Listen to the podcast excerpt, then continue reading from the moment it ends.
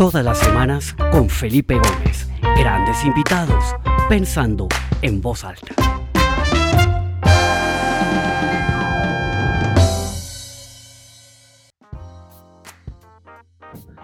Eh, bienvenidos. Esta es la primera de una serie de conversaciones que quiero tener con algunos amigos, clientes, colegas, líderes, pensadores sobre todo lo que estamos viviendo en este momento.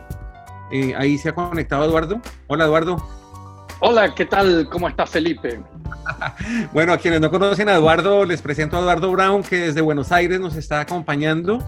Eduardo es un gran amigo, hace varios años que nos conocemos, tenemos, eh, eh, compartimos muchas, muchos intereses, muchas pasiones. Nos conocimos en un evento en Medellín hace ya unos, que Por ahí seis años o siete años, Eduardo. Y hemos una buena relación. Eduardo es un gran pensador, eh, una persona que siempre me ha llamado mucho la atención su, su manera de ver el mundo. Eh, un gran líder, ha tenido cargos interesantísimos en el sector privado y también en el sector público. Trabajó con Macri en, en Argentina. Em, también un autor fantástico, tiene un libro maravilloso que se llama People First. ¿Cómo es el título en español? Eduardo, ¿me recuerdas? Las personas primero. Las personas primero Chief Emotions Officers. Exactamente.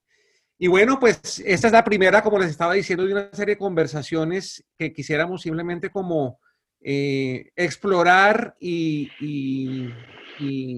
no sé, como pensar un poco sobre lo que está pasando. Eh, ni Eduardo ni yo somos expertos en el tema de lo que está sucediendo, no tenemos ni idea.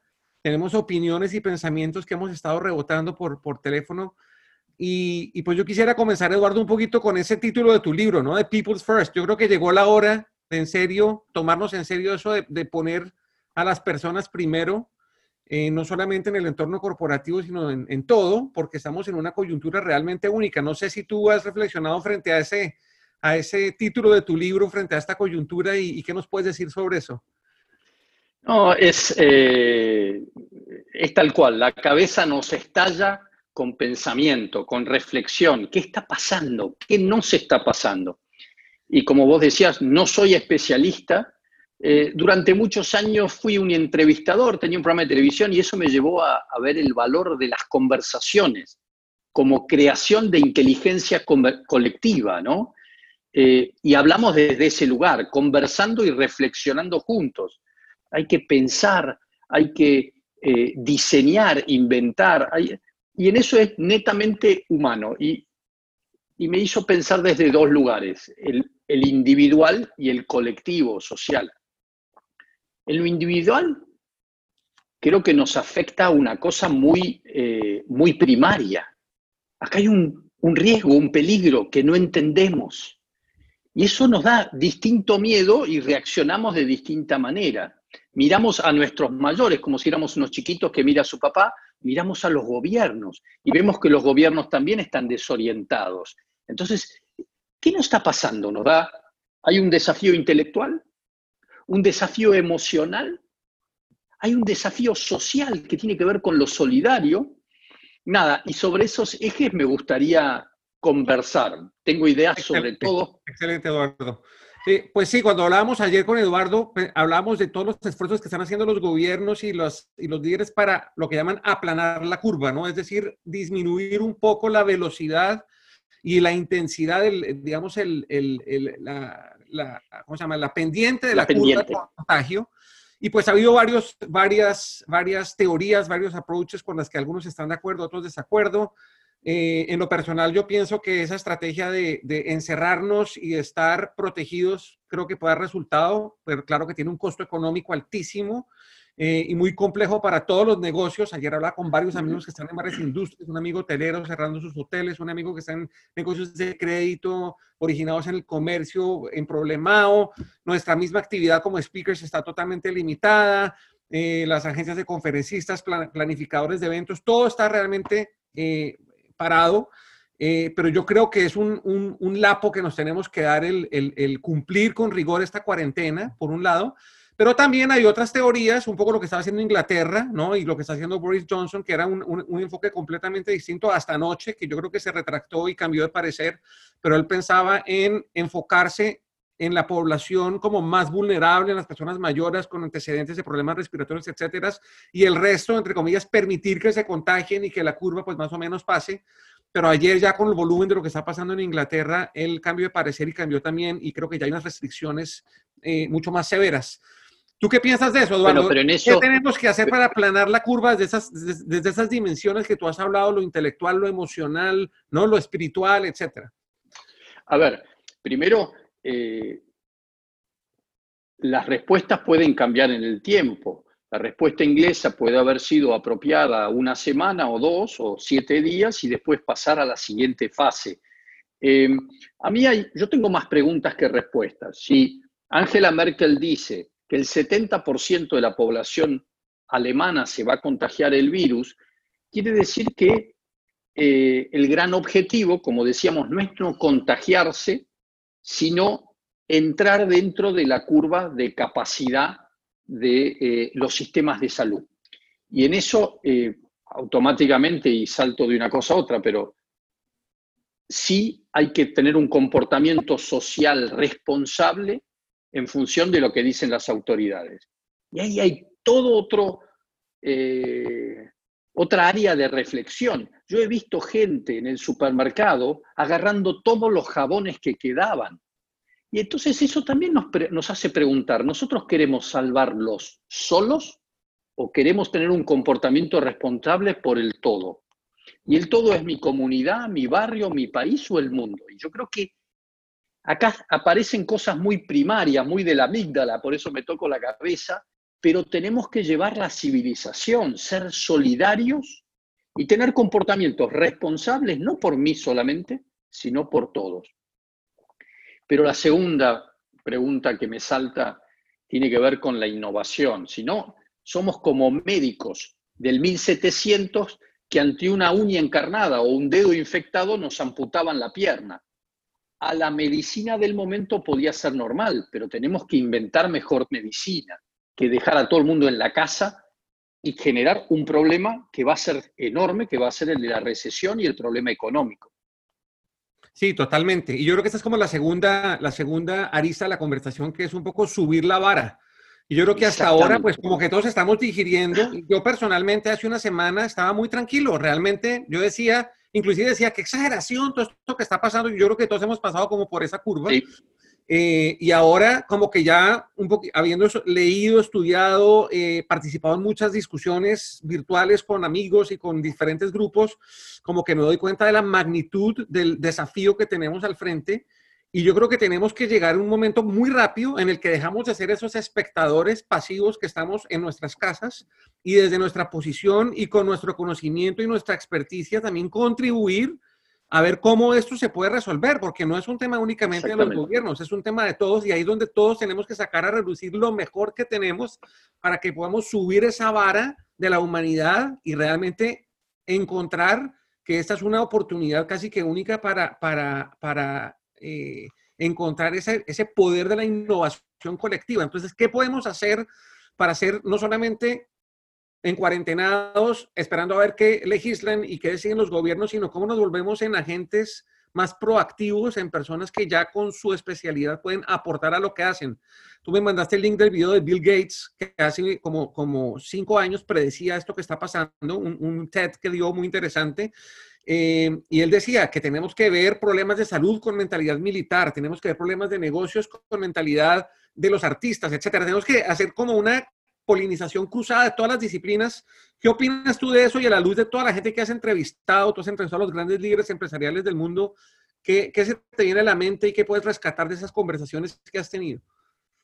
Em, déjame, déjame empalmar con tres aspectos, tres comentarios a esa pregunta.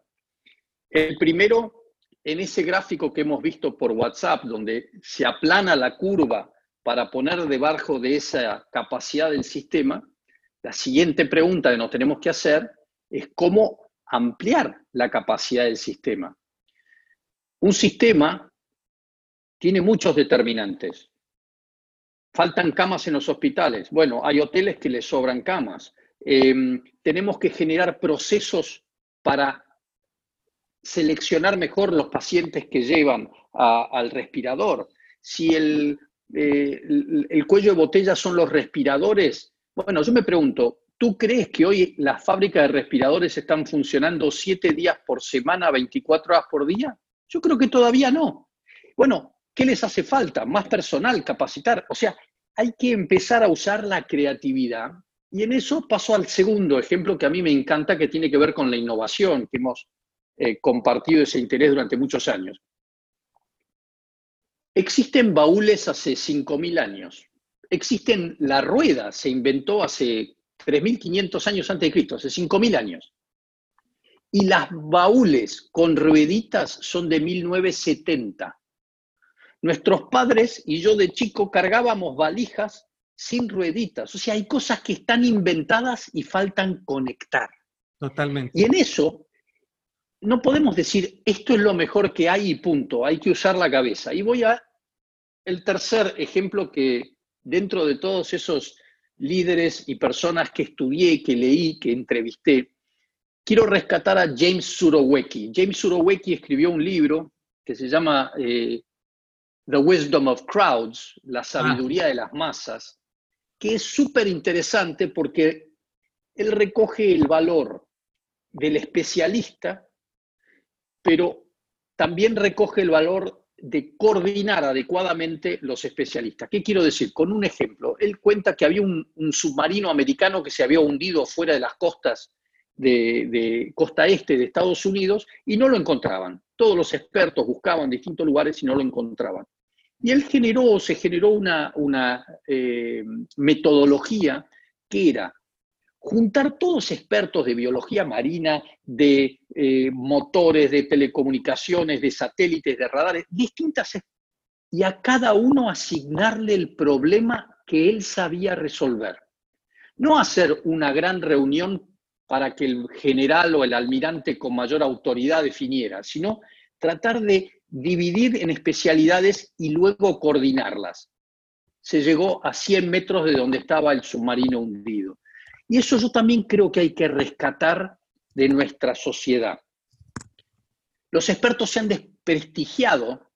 Fíjate que eh, con el Brexit hubo una famosa frase de un ministro inglés que dijo, ya estamos cansados de tantos expertos. El experto se ha desprestigiado. Y al mismo tiempo el experto se ha aislado. Bueno, creo que esta es una oportunidad para recuperar el valor de los expertos, para entrelazarlos y para crear formas de unir problemas con soluciones nuevas. Interesantísimo eso que dices, porque además yo creo que estamos viviendo en, en una era en donde lo que prima tanto en países como en organizaciones muchas veces, así no lo queramos aceptar, es todo lo contrario una polarización, una competencia, un individualismo, ¿no? Eh, una cantidad de deseos individuales de sobresalir a costa de quién sabe qué, ¿no? Pero yo creo que este es el momento en donde nos tenemos que olvidar de todo eso, de toda esa polarización, de toda esa dificultad y nos tenemos que unir. Y yo creo que el desafío grande es cómo unir a las personas.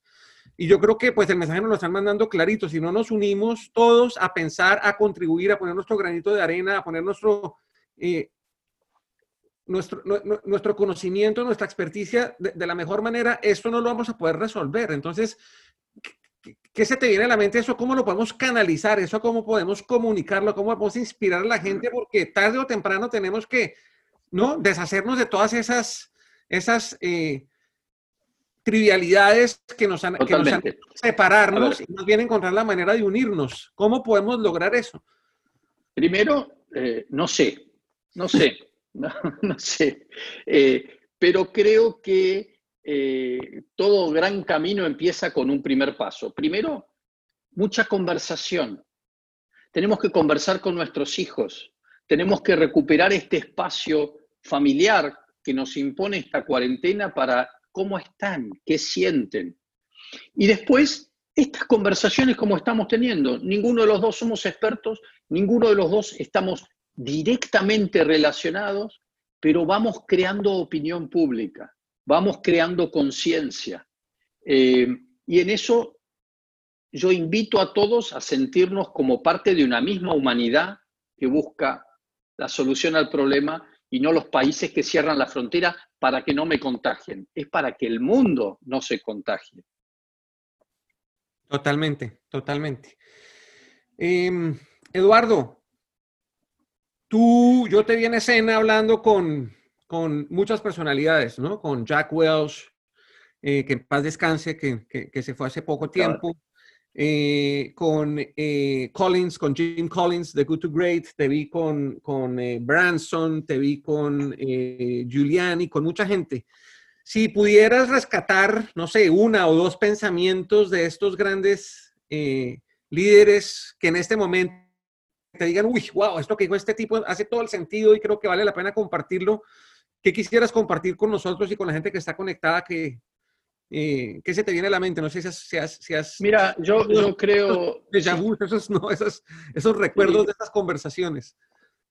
Yo creo que me viene a la mente eh, lo que hizo famoso a Rudy Giuliani, que es hacerse cargo emocional y operativamente de lo que estaba ocurriendo.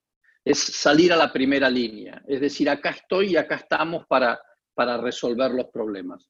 Él no tenía todas las soluciones. Hay una frase que él me dijo que, siempre me quedó y es, cuando uno se prepara para todo lo previsible, está preparado para lo imprevisto. Y yo creo que acá también eh, eh, aplica. Em, pero es salir y hacerse cargo en nuestra comunidad, en nuestro edificio, en nuestra empresa. Y el hacerse cargo vale para, calmar y el liderar tiene que ver con la emoción, decir, acá vamos a encontrar las respuestas, vamos a encontrar las soluciones, todos juntos, para todos juntos. Acá no hay ganadores y perdedores. Lo primero que hay que hacer es eso, ser consciente que juntos estamos en esto y juntos vamos a salir de esto. Excelente. Eh, una, última eh, temática antes de, preguntar si hay, algunas si hay algunas preguntas de la gente que nos está escuchando.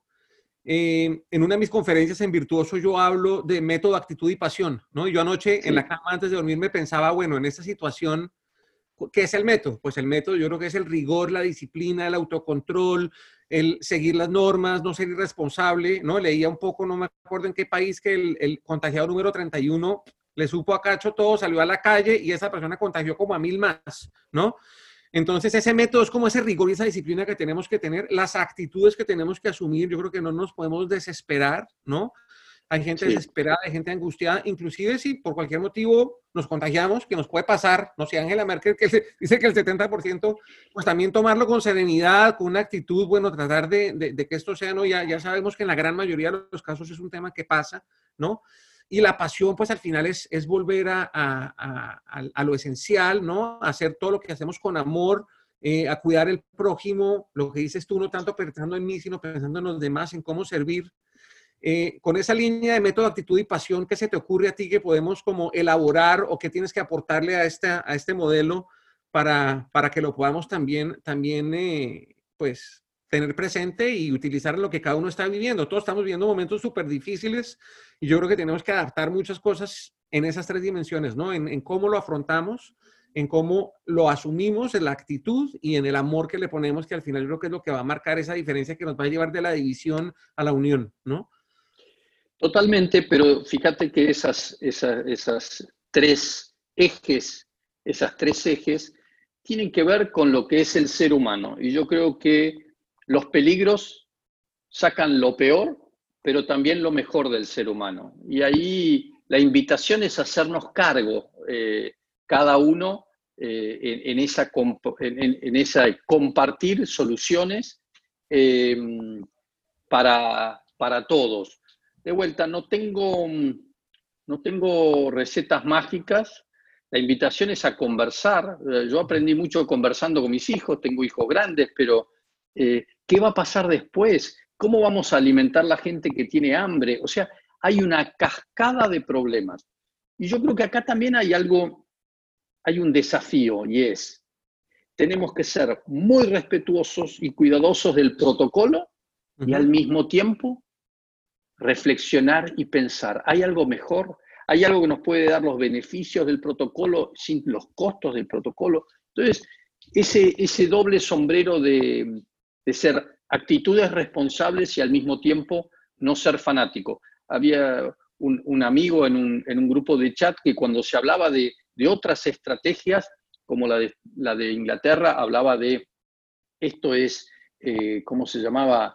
Eh, la selección natural por medios